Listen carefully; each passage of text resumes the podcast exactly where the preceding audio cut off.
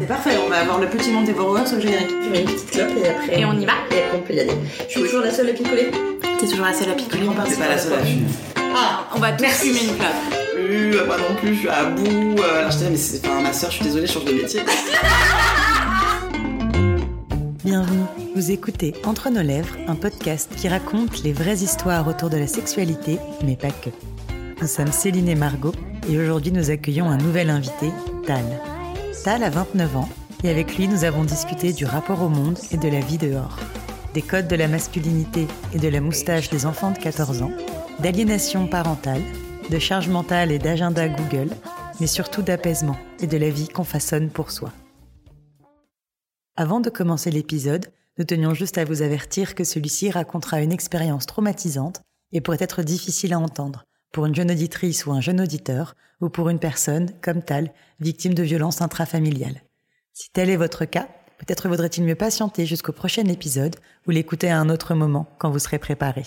Pour les autres, on vous souhaite une belle écoute. C'est parti. Alors, est-ce que ça te plaît d'être un homme? C'est une première question vraiment très intense. C'est compliqué parce que je transitionne pour des motifs euh, personnels de bien-être. Donc oui, ça me fait du bien en fait de transitionner et de voir mon corps changer et d'être euh, plus assigné continuellement à la féminité. Après, est-ce que je m'identifie au groupe des hommes? Non, et ça c'est un gros problème parce que euh, j'ai l'impression de d'avoir toujours euh, un décalage euh, par rapport à eux. Alors c'est aussi le début de la transition, c'est normal d'être dans ce cas de figure où euh, on a l'impression de traverser un peu des frontières euh, du genre, mais d'appartenir vraiment à aucun nouveau groupe social, j'imagine. Puis c'est très difficile aussi parce que j'ai un rapport aux hommes qui est extrêmement compliqué, qu'il a été durant toute ma vie. Du coup, forcément, euh, j'ai pas d'identification euh, a priori euh, aux hommes. Et du coup, ça pose la question aussi de à quelle masculinité je peux m'identifier et comment je la recrée d'une manière euh, qui me rappelle pas à mes souvenirs traumatiques avec euh, les hommes que j'ai eu dans ma vie. Donc euh, c'est un peu ça, je pense qu'il me restera à faire dans les mois et années à venir, à construire le fait d'être un homme qui me convient, j'imagine. Et ce serait quoi pour toi ta masculinité? Bah, c'est compliqué parce que j'ai pas envie de tomber euh, dans euh, les discours euh, qui m'emmerdent un peu des hommes qui disent ah, mais moi je suis pas un homme comme les autres, moi je suis hyper déconstruit, moi ceci, moi cela. Donc je pense que j'ai pas envie de perdre en fait ce lien très spécial que j'ai aux femmes et à la féminité. Donc je sais pas quelle masculinité je vais créer ou laquelle va me définir, mais en tout cas j'ai envie que ce soit une une masculinité qui n'a pas oublié tout ce qui s'est passé avant. Est-ce que toi, ton parcours de transition, il a commencé euh, à partir du moment où justement tu as vu des changements physiques? Est-ce qu'il a commencé d'abord euh, dans ta tête? Qu'est-ce qui a fait les étapes? Souvent présente ça comme euh, un ressenti intérieur et du coup qui ramène le fait d'être trans à un sentiment un peu presque psychologique. Et moi cette approche elle me gêne un peu, même si elle est très très largement utilisée. euh, et je pense que ça omet complètement la dimension sociale de la transition, notamment dans le cadre des transitions euh, d'hommes trans. Ma testostérone ça fait vraiment changer vite et du coup le rapport au monde bah, évolue aussi très très vite. Donc c'est une expérience assez unique au monde. C'est une espèce d'entre-deux un peu euh, étrange où euh, je pense que je commence à être dans la phase où je suis plus trop identifiée. Enfin, on sait pas trop ce que je suis globalement et je le sens dans les regards. Et j'ai l'impression d'être euh, moins euh, un homme euh, parce que je le pense ou parce que j'en suis persuadée que parce que on me traite de plus en plus comme tel aussi. Mais je sais que pour le coup, oui, je me sens euh, beaucoup mieux à partir du moment où j'ai vu des changements physiques, enfin à partir du moment où on me réassigne plus à la féminité en continu, même si c'est encore un peu le cas aujourd'hui. Je me sens mieux depuis ce moment-là. En plus, entre les deux, t'es passé par toute une phase où tu te définissais comme non-binaire et où tu faisais beaucoup de pédagogie euh, autour de ça. À quel moment tu t'es dit, en fait, je ne suis pas non-binaire, en fait, je me reconnais dans un genre et en fait, c'est celui euh, des hommes. Enfin, à quel moment t'as fait le distinguo dans ta tête entre... euh, assez rapidement parce que j'ai l'impression que ma période non binaire a duré peut-être 3-4 mois grand maximum. Moi, je sais que dans mon parcours, ça a été une espèce d'étape qui m'a mené à accepter le fait qu'en fait non, je voulais transitionner parce que c'est terrifiant de transitionner. Enfin, c'est terrifiant, ça bouleverse tout le rapport au monde. ça fait perdre des amis, ça fait perdre de la famille, ça fait perdre des jobs, ça fait perdre des logements. Enfin, je veux dire, c'est très compliqué de se projeter à la fois dans un nouveau vécu social, en même temps dans un nouveau physique, enfin, un visage qu'on connaît pas encore. C'est une espèce de, de vertige, quoi, total. Et je pense que pour plein de gens, c'est hyper précieux d'avoir cette période un petit peu d'exploration où on commence à se projeter, en fait, dans autre chose. Et encore une fois, je dis pas que c'est que ça la non-binarité. Il y a des gens euh, qui s'identifient comme non-binaires euh, toute leur vie sans que ça les amène in fine à se dire euh, homme ou femme. Mais en tout cas, ouais, dans mon parcours, ça a été complètement une, juste une étape pour me réconcilier avec l'idée même de transitionner de façon effective. Moi, dans mon cas, ça a été ce biais-là que j'ai utilisé, par exemple, pour dire à ma mère Coucou maman, je suis peut-être trans, mais pas sûre, mais bon, c'est possible.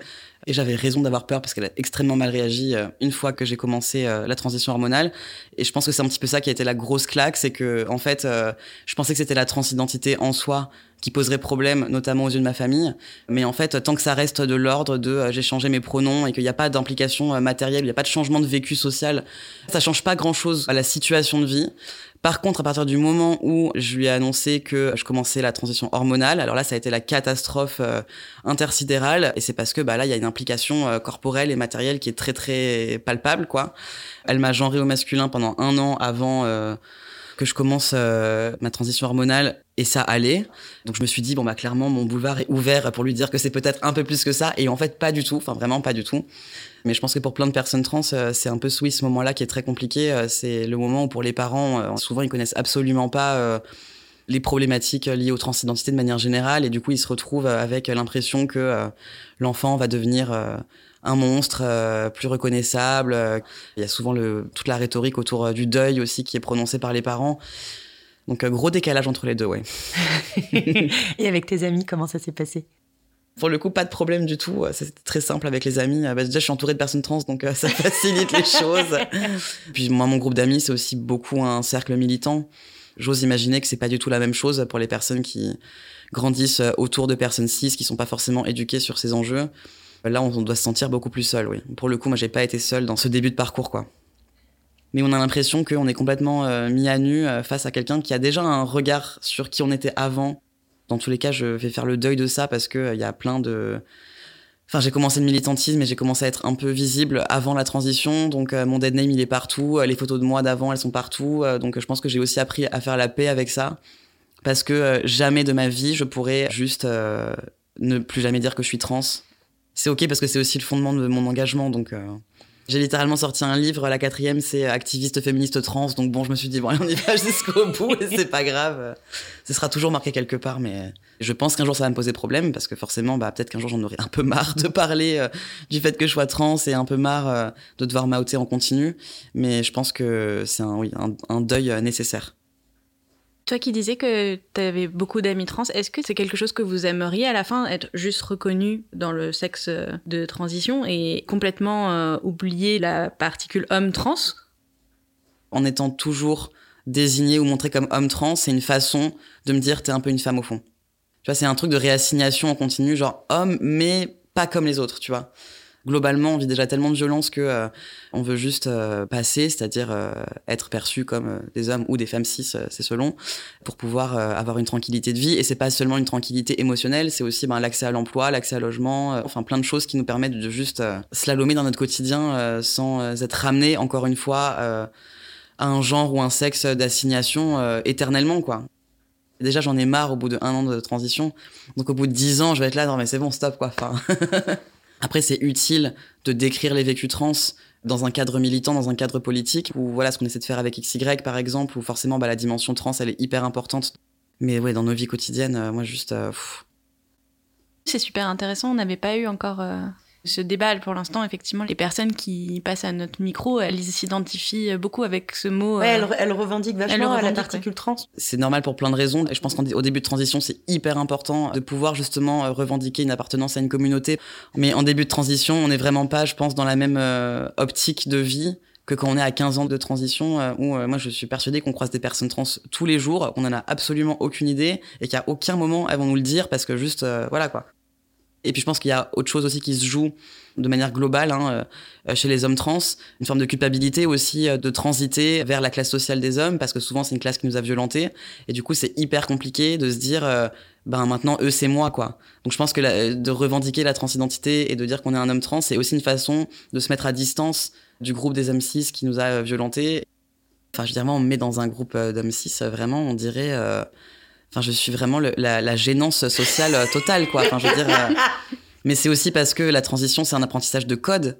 je me rends bien compte que selon ma posture, selon comment je marche, selon comment je me tiens, selon plein de paramètres qui relèvent complètement des stéréotypes de genre, hein, mais qui, voilà, ces paramètres euh, stéréotypiques, bah, ils peuvent assurer soit ma sécurité dans l'espace public, soit mon outing permanent. Par exemple, euh, je pose plus ma voix pareil. Même si la testo fait baisser ta voix euh, de manière, ça va vraiment de soi sans que tu à faire de travail vraiment orthophonique, etc. Bah, en fait, tu gardes une tonalité qui est quand même un peu plus haute Enfin, je me rends compte que par exemple, si je dis bonjour à un commerçant, une commerçante, euh, je vais dire bonjour. Enfin, j'ai appris quoi à parler comme ça, à m'exprimer comme ça. Et à chaque fois, on me disait bonjour madame. J'étais là, ok, bah du coup, je vais parler autrement. J'apprends au fur et à mesure à poser voilà autrement ma voix. Et encore une fois, c'est une question de démarche, comment on regarde les gens dans l'espace public. Euh, enfin, c'est plein de choses quoi, plein d'indicateurs qui sont pas uniquement, euh, je sais pas, euh, les habits euh, ou la coupe de cheveux ou ceci ou cela. et bien sûr, après, l'indicateur ultime, c'est la pilosité faciale. Alors là, a priori, on te fout la paix à ce moment-là. moi, vous pouvez pas me voir ici, mais j'ai littéralement la moustache d'un enfant de 14 ans, donc donc c'est un peu compliqué pour l'instant. et puis après, il y a évidemment, au-delà de la transition hormonale, les chirurgies aussi qui font que avant ça, c'est un peu compliqué d'avoir la paix totale. En l'occurrence, la poitrine à moins de de binder, donc c'est-à-dire de mettre un, t-shirt compressif. Euh. Donc voilà, c'est juste un ensemble à la fois de codes à réapprendre et de stéréotypes sur lesquels se baser parce que juste on n'a pas le choix pour pouvoir euh, survivre euh, dans le quotidien. Donc ouais, c'est vraiment beaucoup beaucoup de travail de modification quoi dans sa vie qui est assez unique, je pense. Pour moi, la transidentité, c'est vraiment la preuve ultime du caractère construit du genre, quoi, parce que littéralement, c'est un réapprentissage de tout c'est pas du tout une donnée naturelle ou essentielle, c'est vraiment euh, réapprendre à vivre le monde et à performer le genre comme le ferait n'importe qui en fait. Et t'arrives à te sentir un peu libre quand même parfois ou, tout ça en fait c'est une charge mentale persistante et quotidienne tout le temps?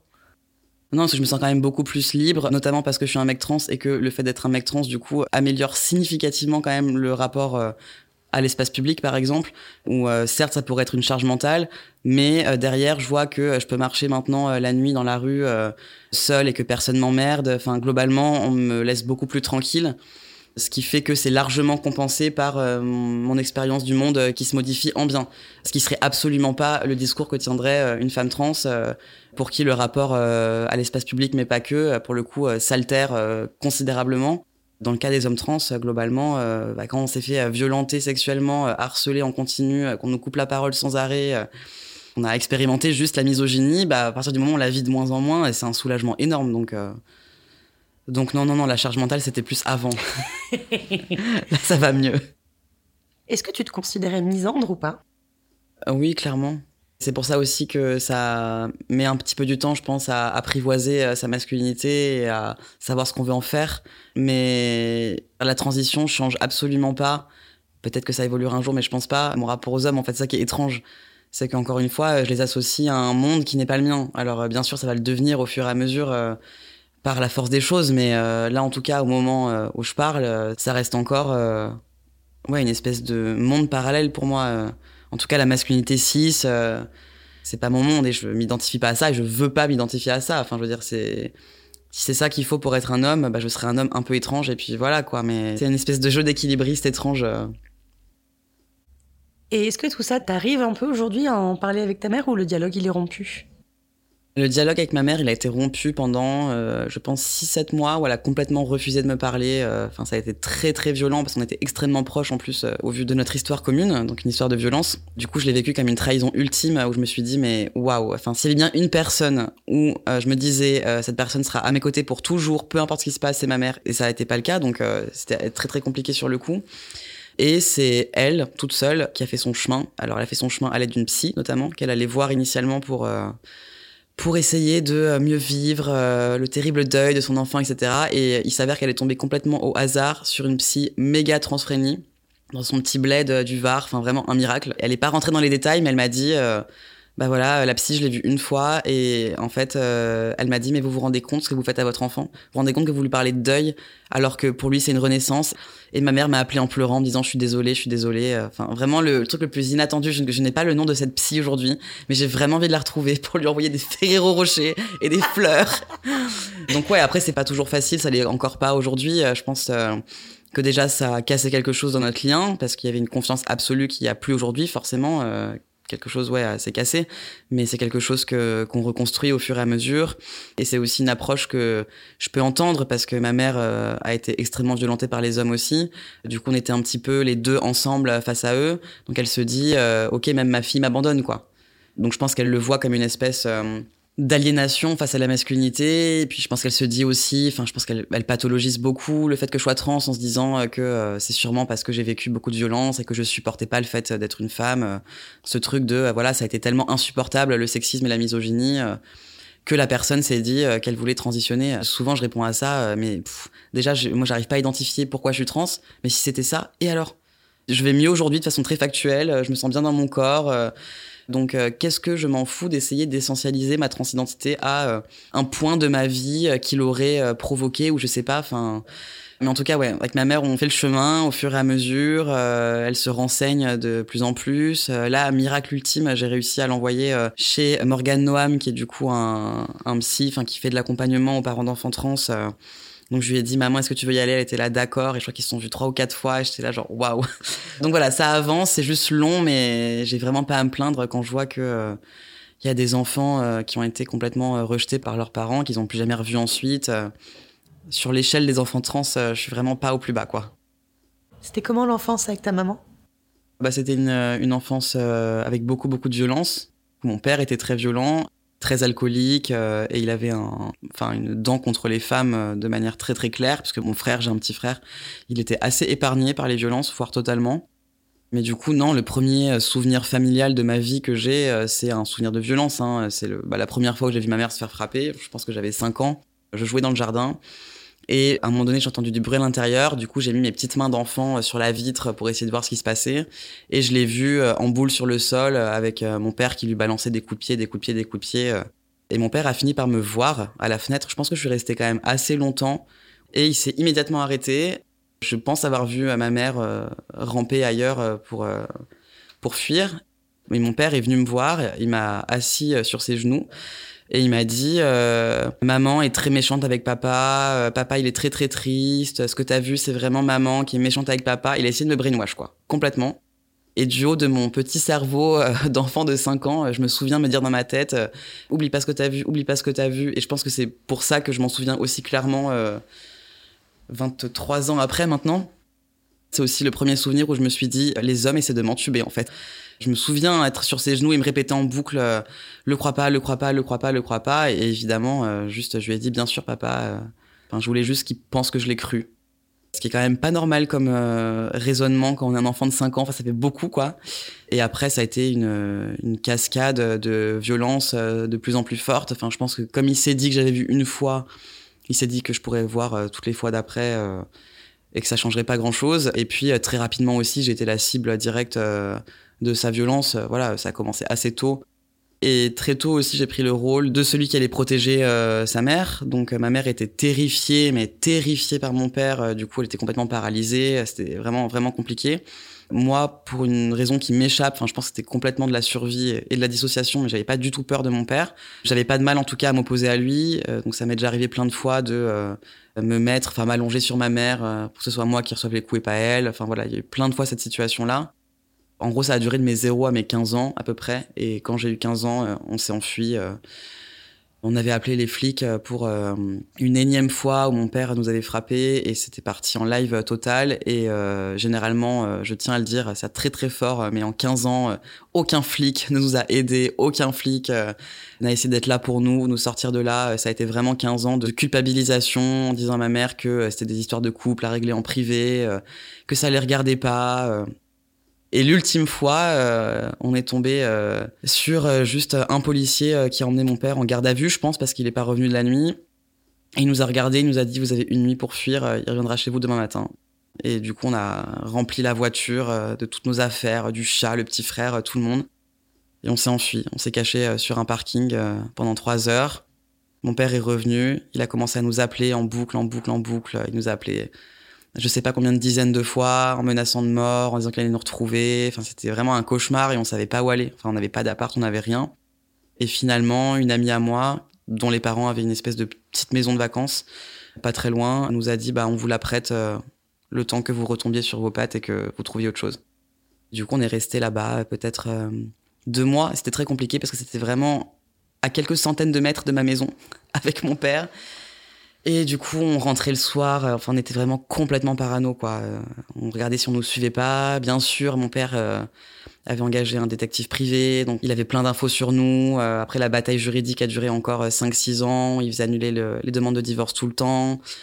Oui, il a essayé de plaider le syndrome d'aliénation parentale, qui est un, un motif complètement frauduleux qu'utilisent les hommes et les pères, en l'occurrence, dans les cas de procès, en plaidant le fait que c'est pas de la violence, c'est la mère qui vient implanter des faux souvenirs de violence, en gros, dans la tête des enfants, ce qui est considéré comme une maltraitance. Et du coup, il y a plein de juges qui ont prononcé, euh, par exemple, des gardes partagés sur le motif de l'aliénation parentale qui est un syndrome qui n'a jamais été reconnu euh, au niveau scientifique. hein. C'est une création pure des pères, mais qui était très longtemps et qui continue à l'être crue par les juges. Et donc il y a eu ça, il y a eu les demandes d'examen psychiatrique sur moi, il y a eu tout, il a tout fait, tout ce qui était possible pour juste euh, retirer la garde à ma mère, euh, alors qu'il voulait même pas nous élever. En plus, il en il en a jamais eu rien à foutre, mon père, mais tout en tout cas pour lui briser sa vie. Quand euh, vous appeliez la police, vous n'étiez pas reçu On voyait pas les, les traces des coups? Si, si, bien sûr que si, mais en plus, il y a eu plein de dépôts de plaintes. euh, Puis mon père, il a pas été violent qu'avec ma mère, il a été violent aussi avec son ancienne femme. Donc j'ai une demi-sœur euh, qui a 40 ans. euh, pareil, c'est dans les mêmes conditions. Les dépôts de plaintes euh, classés sans suite, euh, sans arrêt. euh, les mains courantes, ça sert à rien. Mon père, il a aussi frappé euh, des voisines. Il a frappé plein de femmes, mon père. Hein, et à chaque fois, dépôts de plainte classés sans suite. Il travaille dans la politique, dans la Non, mais il avait, police il avait beaucoup d'argent. Donc euh, ma théorie, c'est que ça a toujours joué dans l'histoire. Je pense qu'il devait glisser des petits billets. Et en l'occurrence, ce qui a fait que on a enfin eu la paix, c'est que en gros, il a été, euh, il a eu un procès parce qu'il tenait une entreprise dans laquelle clairement il faisait de l'escroquerie. Et du coup, il y a eu un- une espèce de consortium de clients qui ont porté plainte contre lui. Et c'est avec ça qu'il a été condamné à de la prison et a payé une très très forte amende. Et comme euh, la loi n'existe pas pour mon père, euh, bah, il a fui au Maroc en l'occurrence. Et c'est à ce moment-là qu'on a eu la paix. Il y est toujours?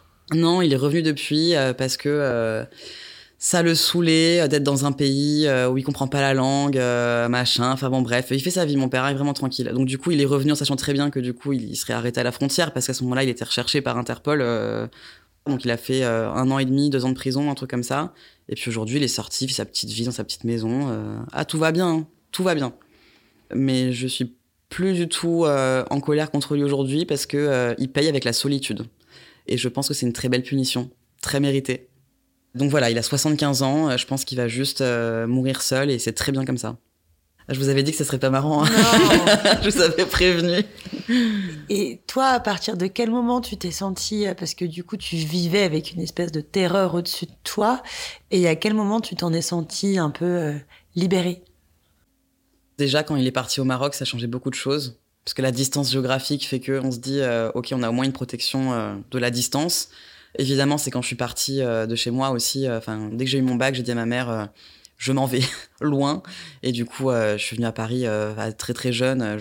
Mais du coup, non, je sais pas quand j'ai senti. Il n'y a pas eu un moment de libération. Je pense que c'est juste arrivé au fur et à mesure en faisant ma vie autrement. Et puis c'est encore un chemin en cours, quoi. C'est quand je dis que je suis plus en colère contre mon père, c'est faux. J'ai complètement menti, mais ça reste quelque chose de beaucoup plus gérable qu'avant. Puis bon, bah le temps passe, je fais ma vie ailleurs, j'apprends juste à ouais, à créer autre chose.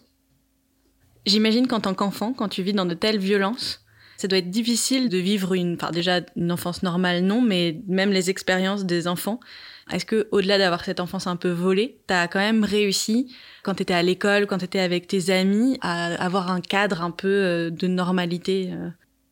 Bah, je pense pas un cas de normalité parce que du coup, euh, ce qui se passait à la maison, ça crée un décalage tellement fort avec les autres que c'était quand même une double vie un peu en permanence. Très étrangement, j'ai jamais eu quand j'étais petit de désespoir ou de dépression. J'étais en survie totale tout le temps. Euh, Donc euh, de l'extérieur, j'avais l'air méga joyeux, méga heureux. Il y avait pas de problème. Enfin voilà.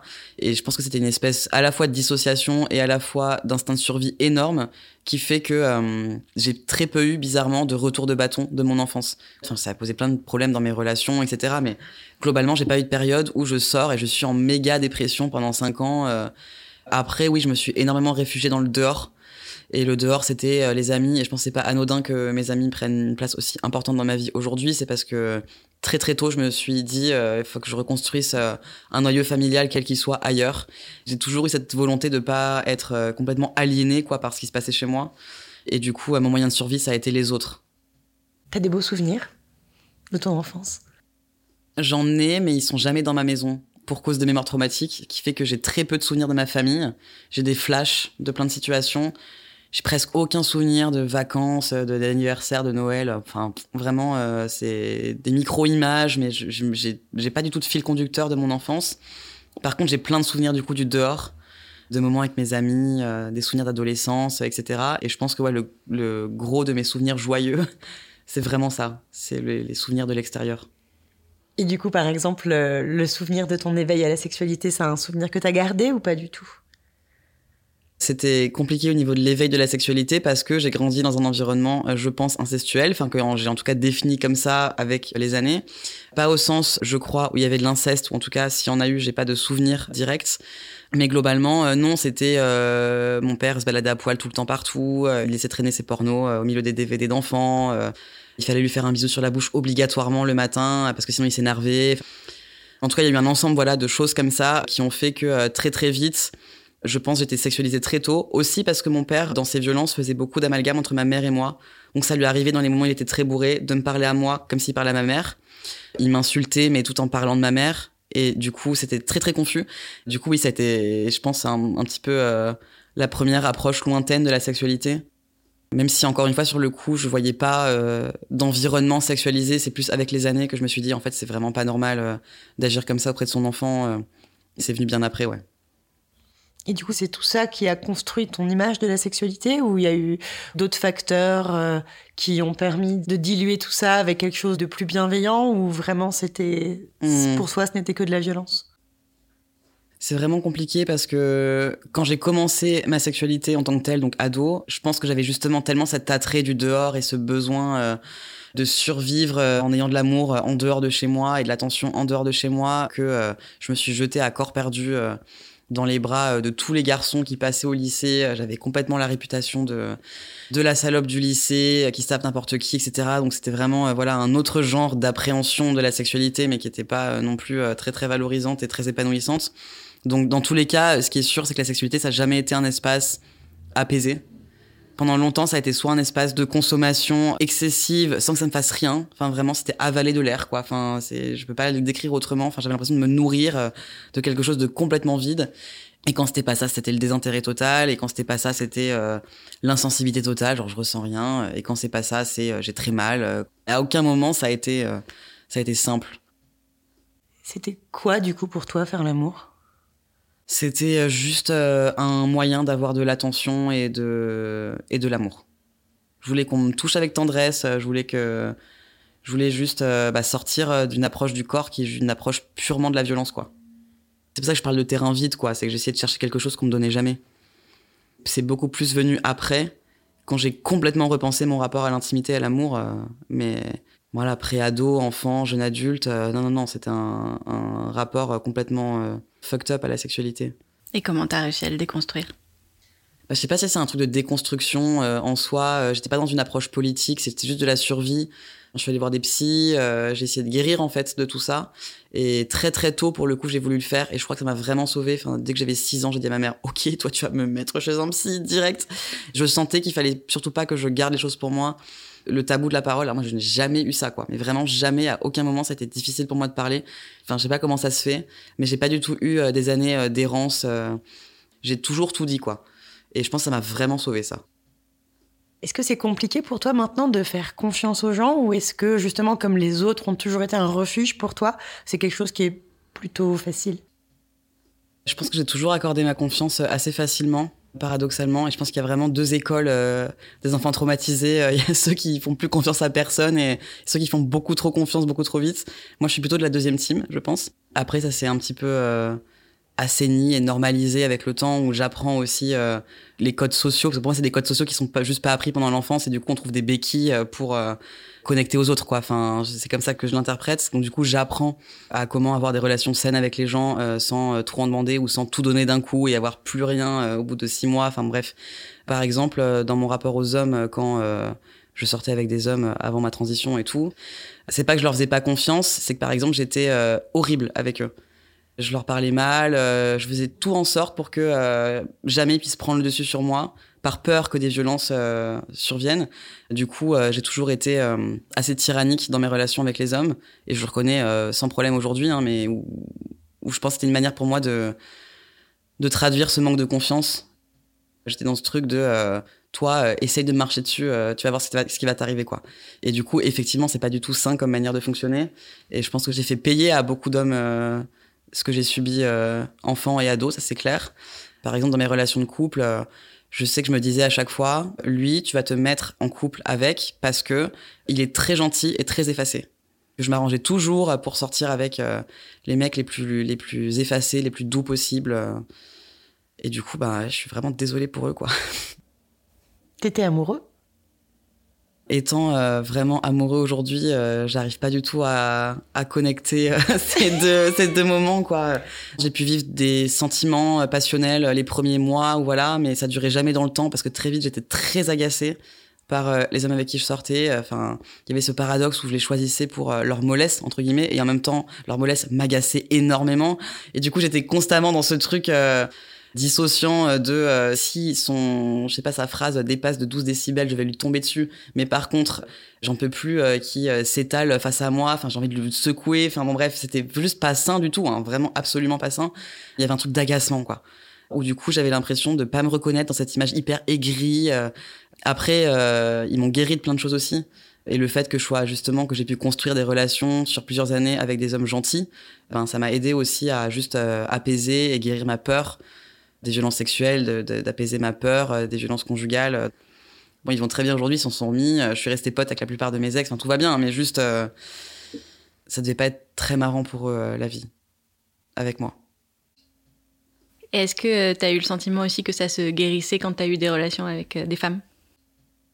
Au début, je pensais que oui. Enfin, en tout cas, ça a changé vraiment quelque chose dans mon rapport euh, à l'intime. Euh, Après, sur la question de la sexualité, qui est toujours resté un petit peu l'espace dans lequel j'avais beaucoup, beaucoup de mal à ressentir autre chose qu'un sentiment très fastidieux euh, et d'arrachement à moi-même, quoi. Mais après, en termes de capacité à se montrer vulnérable dans une relation, à ça, oui, ça a vraiment euh, tout changé. Et aujourd'hui, c'est d'autant plus le cas que je sors avec une femme trans. Donc, du coup, on partage euh, non seulement l'expérience de la misogynie, enfin, en tout cas celle que j'ai vécue avant, mais en plus l'expérience de la transidentité. Donc, il y a une compréhension énorme qui se fait sur plein, plein de niveaux. Par exemple, le fait de se sentir complètement décalé par rapport à l'expérience de la misogynie, ça, ça me rendait mais euh, marteau quoi dans mes relations avec les hommes où je me disais mais il peut pas comprendre ça quoi. Il peut pas comprendre ma colère là euh, à m'être fait suivre par six gars dans la rue euh, et voilà il est désolé et puis il me met une, petite tape sur l'épaule mais concrètement il sait pas quoi ce que c'est il sait pas et ça me rendait mais fou de rage. Il y avait une coupure quoi. Ouais une connexion qui se faisait pas euh, et que je retrouve complètement dans ma vie amoureuse actuelle. Et là vraiment j'ai l'impression d'être pour la première fois à ma place. Tu disais avant que du coup la sexualité c'était resté un terrain euh, compliqué pour toi. Qu'est-ce que tu trouves euh, de compliqué dans ce terrain et qu'est-ce qui te met toujours euh, en difficulté? Bah, c'est compliqué, il y a tellement de choses qui se passent dans la sexualité, quoi. Enfin, je trouve que c'est un terrain hyper ambivalent, dans le sens où, pour plein de gens, c'est un terrain historique de violence. Du coup, pour moi, c'était la vulnérabilité, du coup, c'est la mise à nu, du coup, c'est le danger, du coup, c'est, c'était pas du tout un espace comme ce qu'on nous présentait, c'est-à-dire un espace fun, libérateur, émancipateur. Enfin, moi, c'était vraiment genre, ok, comment je fais pour survivre, juste point barre. C'est toujours un, un espace dans lequel j'ai eu l'impression d'a- d'aller contre moi-même tout le temps. Donc, je me disais, non, mais il faut une vie sexuelle, t'es en couple, alors il faut une vie sexuelle. euh, mais J'en avais pas du tout envie. euh, Du coup, c'était juste fastidieux, ça m'arrachait à moi-même, ça a jamais été simple, ça a jamais été euh, drôle en fait, ça a jamais été joyeux ni drôle. Quand tu dis il faut, c'est les injonctions de la société qui te disaient qu'il fallait? Ouais, ouais, bah, je pense que j'avais très bien intériorisé, euh, comme tout le monde, le fait que euh, c'est un indicateur, enfin, une espèce de baromètre de la bonne santé du couple. euh. Donc, évidemment, comme plein de gens, je comptais, j'étais là, oh mon dieu, ça fait 12 jours, là, c'est plus possible, c'est la date limite, oh mon dieu, enfin, bref. Et du coup, c'était un, rapport complètement comptable et numérique à la sexualité, où mon moment préféré du sexe, mais plein de gens sont comme ça en vrai, c'est le moment où on avait fini, j'étais là, genre, ouf, tranquille pour 10 jours. Et ce soulagement post-sexe, euh, c'est vraiment le, ce que je retiens le plus de ma vie sexuelle d'avant. Donc euh, c'est quand même, euh, quand même compliqué, quoi. Pour le livre, on a interviewé une, une dame qui doit avoir genre 75 ans. Elle nous a dit aujourd'hui la sexualité c'est un peu marketing. Ouais, bah, je suis complètement d'accord avec ça. C'est d'ailleurs euh, littéralement tout l'objet de mon livre, enfin en gros une grosse partie de l'objet de mon livre. Ou je pense que c'est aussi ça qui fait que hum, les gens sont complètement dissociés par rapport à la sexualité, c'est que on la présente comme un terrain à optimiser en continu, à améliorer, parce que sinon ça veut dire que tes relations affectives sont juste ratées, ou alors que tu as un problème dans ton corps pathologique à régler, etc. Et du coup, je pense que c'est un canal parfait d'entrisme pour le capitalisme, au sens où, bien sûr qu'il va se nourrir de nos insécurités, bien sûr qu'il va se nourrir de nos peurs, de nos blocages. Euh, c'est pas anodin euh, qu'il y ait euh, tout un marché autour de la sexualité qui se développe de plus en plus. je pense aux, sextoys, mais pas que. Enfin, et je dis pas du tout que ça veut dire que les sextoys c'est un instrument d'aliénation sexuelle. Je mets de la nuance là-dedans, mais je trouve juste que c'est pas anodin qu'il y ait autant de marchés économiques qui se développent autour de l'idée que la sexualité peut être améliorée en continu. Et en plus, c'est ça que je trouve incroyable, des discours qui sont présentés comme féministes D'émancipation sexuelle. C'est ça, d'émancipation sexuelle. Euh, et euh, c'est forcément un terrain joyeux et c'est forcément un terrain euh, qui peut être libérateur alors qu'il est traversé par des violences pour plein de gens, alors qu'il est traversé par des dynamiques capitalistes de plus en plus fortes. Enfin, moi, j'y voyais absolument pas un terrain qui me libérait, quoi. Au contraire, c'est. J'avais l'impression que ça a creusé l'écart entre mon corps et moi-même. Moi, je sais que la sexualité que j'aime aujourd'hui, ça peut très bien être une sexualité où juste on se fait des câlins pendant deux heures. Et le fait que ça débouche sur rien après, de génital entre guillemets, ça me soulage énormément et je le vis quand même comme une sexualité quoi, parce qu'il y a de l'érotisme, parce que euh, il y a une intimité très forte à l'autre qui se crée. Euh, le discours euh, sex positif, il est hyper ambivalent parce que entre plein euh, de ventes de produits et de services et plein de discours euh, obsessionnels sur la sexualité et notamment conjugale qui visent à toujours l'optimiser, toujours la rendre plus épanouissante, plus ceci, plus cela. De temps en temps, on a un petit encart qui vient se glisser en disant mais si tu veux pas ça, c'est ok, c'est pas grave. Mais je trouve que c'est pas assez et qu'il faut complètement repenser le rapport global qu'on a à la sexualité et que ça suffit absolument pas pour être inclusif ou je sais pas quoi juste dire, euh, peu importe ton parcours, tu es valide et légitime. C'est vraiment le niveau zéro de la pensée euh, sur le sujet. Et je pense que c'est important de reconnaître la sexualité comme euh, aussi un système qui organise la société. Le problème, c'est pas la sexualité en soi, c'est la sexualité obligatoire, c'est-à-dire genre tout ce qui va organiser culturellement, socialement, juridiquement aussi avec la question du devoir conjugal, mais bah, la sexualité comme euh, une activité euh, naturelle, incontournable et souhaitable de euh, la vie humaine. Et je pense que c'est vraiment à ce niveau-là qu'on peut aussi penser la sexualité et pas que juste dire nous on s'éclate à être trop libéré, toi si tu n'y arrives pas, bah c'est pas grave. De toute façon, dès que tu dis à quelqu'un c'est pas grave, c'est partir du principe qu'il y a un truc plus normatif. Oui, c'est ça, c'est ça, ouais. C'est juste de la condescendance basique et encore une fois qui ne pense pas du tout la question dans son aspect systémique en fait on voit pas aussi toute la dimension potentiellement aliénante qu'il y a derrière. Et je trouve que les discours euh, sexpo notamment oublient cette dimension-là. Enfin, tu sais, genre le consentement, c'est très euh, basique. Ça va être un oui, c'est oui, un non, c'est un non, euh, sans penser que derrière, nous, on a aussi tout un ensemble de traumas qui viennent structurer notre rapport au consentement, à la sexualité, à ce qu'on y cherche. Enfin, tu vois, moi, j'avais l'impression de me jeter avec beaucoup de consentement dans cette sexualité hyper effrénée que j'avais avant. J'avais l'impression d'être dans cette espèce de recherche perpétuelle d'une sexualité euh, très forte, très intense, enfin très. Et pourtant, est-ce que je la voulais vraiment? Avec du recul, je pense pas. Donc je trouve que ouais, toute cette ambivalence qu'il y a autour de la sexualité, on n'en parle pas et que les discours aujourd'hui sont très manichéens quoi. Et à partir du moment où on a une démarche, euh, enfin une approche euh, en listing un petit peu développement personnel de la sexualité, on oublie genre tous les mécanismes qui la structurent derrière et notamment les violences sexuelles. Et je trouve ça hyper dommage quoi. Ça me fait beaucoup penser à mon épisode en fait, j'avais l'impression de rentrer sur un ring, quoi. Et en fait, t'es là, tu fais, putain, il y a cette liste d'objectifs là, dont l'orgasme. Et à chaque fois, moi, je ressortais en me disant, bah, j'ai raté, tu vois. Jusqu'à ce qu'à un moment, effectivement, j'arrive à me dire, Bon, peut-être que l'orgasme, c'est pas le but, mais il n'empêche que je me rappelle qu'après la sortie de mon épisode, qui parlait d'anorgasmie, on recevait quand même beaucoup de mails au départ qui demandaient si j'avais trouvé la solution bah, c'est encore une fois une vision de la sexualité qui est euh, très euh, productiviste, euh, mercantile, capitaliste, même des discours soi-disant émancipateurs. C'est on reste dans cette approche où un corps libéré, c'est un corps qui produit, c'est un corps qui produit du désir, qui produit des orgasmes, qui produit du plaisir. Enfin, et si on n'est pas dans ce cas de figure, c'est que il y a soit une pathologie à guérir, soit des boulons à resserrer. Enfin, c'est créé une espèce de corps machine qui doit absolument être constamment euh, optimisé à des fins de libération personnelle, alors que vraiment, je vois pas qui peut vivre des problèmes ou des blocages dans sa sexualité et vivre ces discours-là et cette approche comme euh, soulageante en fait. Moi, si déjà j'arrive à me détendre tranquillement pendant cinq minutes dans un sexe absolument banal et classique, c'est déjà une victoire sur ma journée.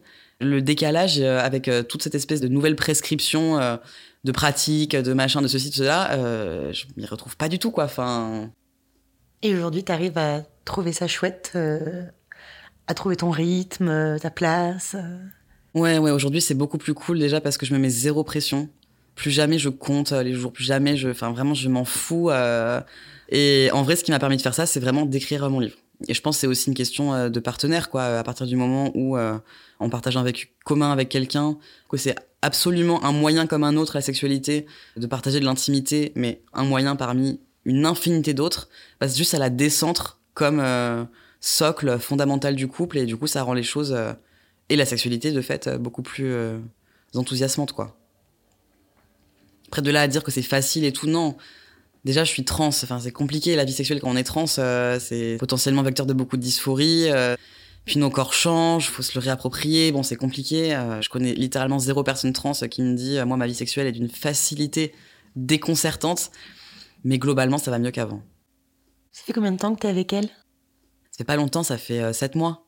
C'est tout récent. Mais bon, sept mois qui ont l'air d'être euh, cinq ans. Mais dans le, dans le bon sens du terme. pas, pas au sens où c'est long, mais au sens où, ouais, y a une... on a juste euh, réussi à atteindre euh, une profondeur, euh, une compréhension et un respect dans la relation euh, que j'ai jamais connu avant. C'est important pour toi, la monogamie? Je pense qu'au stade de ma vie actuelle, la monogamie c'est très bien pour moi parce que juste euh, je ressens aucun manque dans ma relation. Ça veut pas dire que ça évoluera pas un jour et on en parle. Enfin, c'est une question qui est complètement ok et je sais qu'on sera pas monogame euh, toute notre vie. Enfin, c'est très clair là-dessus. J'ai un peu de mal avec les discours qui présentent, par exemple, le polyamour euh, comme la nouvelle voie révolutionnaire de l'amour. On retombe dans un présupposé libéral où la multiplication, c'est forcément la libération. Et pour plein de gens, évidemment, euh, le polyamour, euh, c'est une voie de libération personnelle et je remets pas du tout en question, mais je me méfie en tout cas avec toutes les approches qui visent à créer des nouveaux comportements personnels pour parler de soi-disant révolution de l'intime ou je sais pas quoi. Enfin, franchement, coucher avec plein de meufs, c'est déjà ce que font les mecs tout le temps. Genre, c'est pas. J'ai vu des mecs qui littéralement voulaient qu'il y ait un P à LGBTQIA+ pour polyamoureux. Et j'étais là genre alors mon petit tu es cis hétéro le fait d'avoir plein de relations avec plein de femmes ne change absolument pas ta position sociale euh, n'est pas vectrice de violence pour toi ne te stigmatise pas du reste de la société euh, ne t'ostracise pas euh, ne te fait pas perdre du taf et des logements et des amis et de la famille. Donc peut-être calme-toi moi, je pense que déjà, si on veut parler de vraie révolution de l'intime, faut d'abord prendre en charge toutes les questions économiques qui vont précisément former les relations, notamment entre les hommes et les femmes. Donc, euh, pour moi, le polyamour, c'est pas la solution. Euh, Quand on est dans un couple, euh, la solution, c'est peut-être euh, que les femmes se tapent plus euh, 3h26 de tâches euh, ménagères par jour contre 2 heures pour leur conjoint. Enfin, ça, ça peut changer la sexualité et l'intimité ou le rapport à l'amour. Mais en tout cas, euh, non, je vois pas le polyamour comme euh, une espèce de forme améliorée de l'amour ou la forme du futur de l'amour. Ça, je pense que c'est vraiment littéralement une impasse euh, capitaliste. J'en parlais avec des copines. Et il y en avait une qui me disait, mais moi, quand bien même je voudrais être polyamoureuse demain, genre, j'ai pas le temps, en fait, entre mon taf, mes gosses, enfin, un, un emploi du temps quand même euh, assez structuré, faut, Mm. faut pouvoir dégager du temps pour toutes ces personnes qui, qui t'entourent. euh.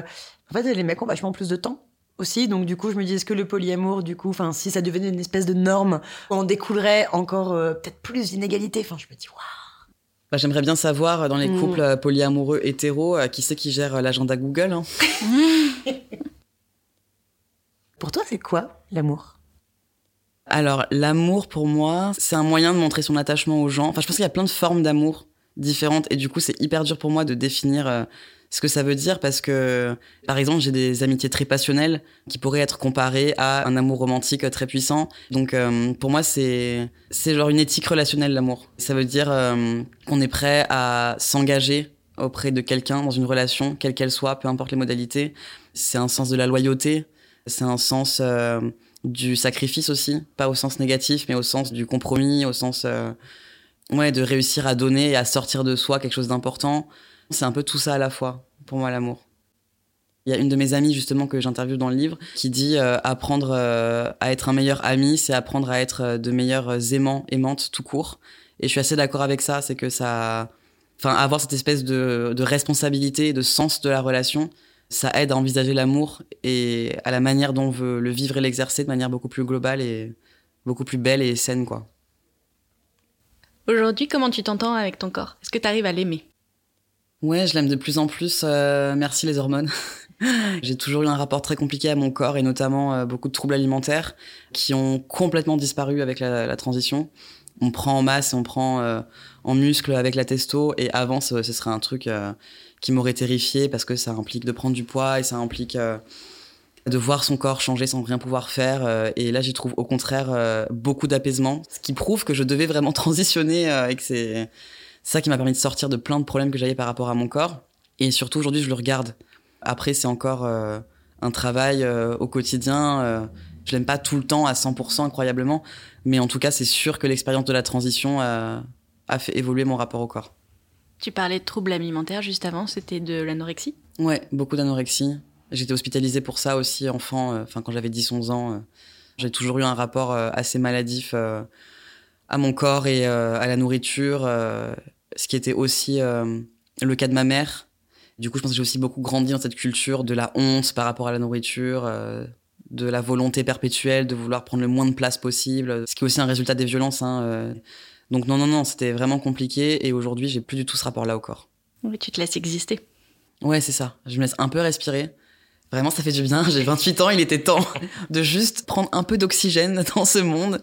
En tout cas, j'ai l'impression d'accéder à une forme d'apaisement. euh, Enfin, quoi.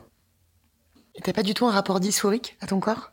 Si, si, c'est vrai que c'est une partie dont je parle pas, mais euh, enfin, j'ai l'impression, bizarrement, que c'est pas moi qui vis de la dysphorie, c'est plutôt le regard des autres qui génère de la dysphorie. Je sais pas, il y a pas très longtemps, alors, dans la rue, il y a un mec, alors ça m'arrive évidemment plus du tout le harcèlement de rue, mais c'était du coup le dernier là sur la liste, il y a un mois ou deux. Un mec qui m'aborde et qui me fait euh, Ça va, señorita? Et j'étais là, genre, alors déjà, dans quel monde Si tu pensais que j'étais une meuf, que j'étais autre chose que lesbienne, pour commencer, enfin, je veux dire, ça se voit pas euh, au micro là, mais enfin, je veux dire, euh, j'ai vraiment tous les signes extérieurs de je ne suis pas intéressée par toi. Et en plus, euh, j'étais déjà à, à plusieurs mois sous testo. je comprends pas quoi. Donc ça, oui, ce genre d'interaction, bah oui, ça génère la dysphorie. Mais après, j'ai pas l'impression que ça vienne de moi ou de mon regard sur moi. Mais je pense que c'est aussi le cas, encore une fois, parce que je suis en relation intime avec une personne trans. Je pense que si j'étais par exemple en couple avec une meuf cis, je me sentirais beaucoup plus dysphorique. Parce que là, je me dis, est-ce que ça me ramène à une féminité? Est-ce que euh, le regard cis sur moi, c'est un regard qui est potentiellement euh, un peu fétichisant et qu'on est dans un truc de... Mais ouais, je pense que là, il y a encore une fois le fait qu'on se comprenne très bien sur la dysphorie, sur le, le regard extérieur, sur les corps trans avec ma copine, ça m'aide à pas du tout me sentir en décalé euh, par rapport à mon corps dans l'intimité. C'est à quel moment que tu te sens le plus à l'aise avec ton corps? Je pense euh, quand je fais du sport. Enfin, je vois pas d'autre espace où je me sens autant en phase que les moments où je me sens justement euh, fort, euh, un peu explosif, où je, sens chaque muscle bouger, enfin où je suis vraiment ancré en fait. Est-ce que vieillir, c'est quelque chose qui te fait peur? Oui, je pense que ça me fait un petit peu peur euh, parce que j'ai grandi avec une mère qui avait très très peur de vieillir et où du coup j'ai pas mal euh, intériorisé ce rapport à la vieillesse euh, qui est compliqué. Après, ça m'obsède pas. Mais ce serait mentir que de dire que je m'en fous et que j'ai trop hâte d'avoir des rides et que j'ai trop hâte de... Non, c'est faux. En plus, c'est très lié aussi à la transition, je pense, mais je me dis à quel homme je vais ressembler. Enfin, j'ai pas envie d'être un, petit homme tout rabougri, euh, tout moche, là. euh, Enfin bon, c'est peut-être un peu superficiel, mais globalement, c'est un peu ça qui se passe dans ma tête aussi. T'inquiète, on a tous des moments de superficialité comme ça. Non, mais tu vois, enfin bon, euh, déjà quand tu te lances dans une transition, tu sais pas à quoi tu vas ressembler, c'est un Ouais. visage inconnu. Alors si tu rajoutes la vieillesse dessus, enfin bon, euh, c'est beaucoup quoi. Donc non, non, ça me fait un peu peur, mais je pense que ce sera gérable. C'est la question de la fin. Du coup, pourquoi est-ce que t'as eu envie de nous parler de tout ça et qu'est-ce qui était important pour toi? Moi, je veux juste dire, euh, genre si euh, la sexualité vous saoule, euh, faites autre chose et voilà, enfin, sans que ça me définisse d'une quelconque manière. Et je pense que c'est peut-être quelque chose que plein de gens auraient besoin d'entendre, que ça leur ferait du bien. Je pense que le but principal pour moi, c'était de faire du bien. Et j'espère que c'est aussi ce que j'ai réussi à faire là maintenant.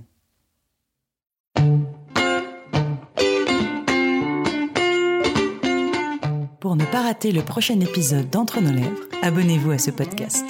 Vous pouvez également nous suivre sur Instagram, Facebook et Twitter, at Entre nos lèvres, ou sur notre site internet entrenoslèvres.fr où nous écrivons aussi.